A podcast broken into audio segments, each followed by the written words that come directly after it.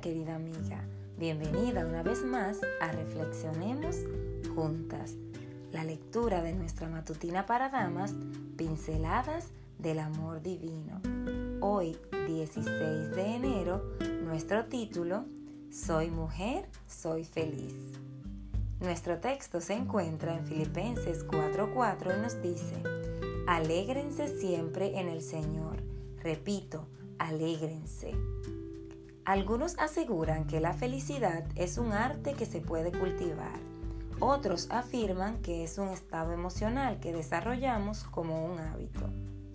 También hay quienes aseguran que es parte de la dicotomía de la vida, es decir, que para ser feliz es necesario conocer la tristeza. No importa de qué lado nos pongamos, lo cierto es que el pedido de Dios al respecto es Estad siempre gozosos. Primera de Tesalonicenses 5:16. Pero ¿cómo lograr? Pero ¿cómo lograrlo siendo que vivimos en un mundo de dolor y sufrimiento? ¿Es acaso un pedido imposible? Por supuesto que los pedidos de Dios no son imposibles. Por naturaleza los seres humanos tenemos tendencia a evitar el dolor y el sufrimiento. La máxima de la vida es encontrar la felicidad y los caminos para encontrarla son inimaginables. La felicidad del mundo, basada en el principio del placer, genera un desgaste emocional y físico, en ocasiones con graves consecuencias. Sin embargo, el gozo que Dios nos ofrece es mucho más sencillo. Es de dentro hacia afuera y no está sujeto a nada de lo que ocurre a nuestro alrededor.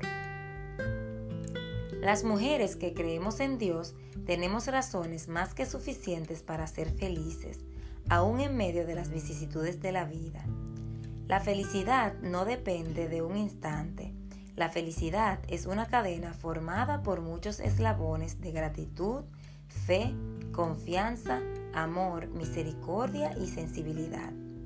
Si así no fuera, ¿Cómo entenderíamos el hecho de que personas que viven en medio de carencias de todo tipo pueden verse gozosas y radiantes? Parece ser que existe una estrecha relación entre utilidad y felicidad. De hecho, sentirse útiles abre la puerta a la verdadera alegría.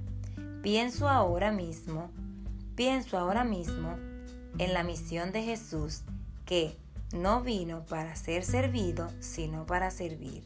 Mateo 20:28. Amiga, ¿por qué no empezar hoy? Considera en tu bitácora del día de hoy un acto de servicio. No solo ayudarás a alguien, sino que te ayudarás a ti misma.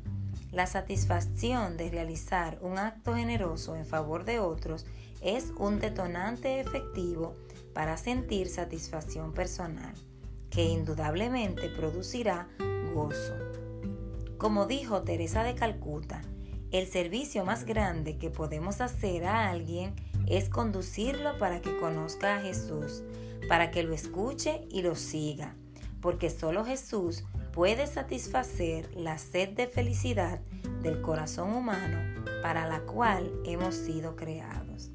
Que Dios te bendiga, querida amiga, y que la alegría del Señor pueda abundar hoy en tu vida.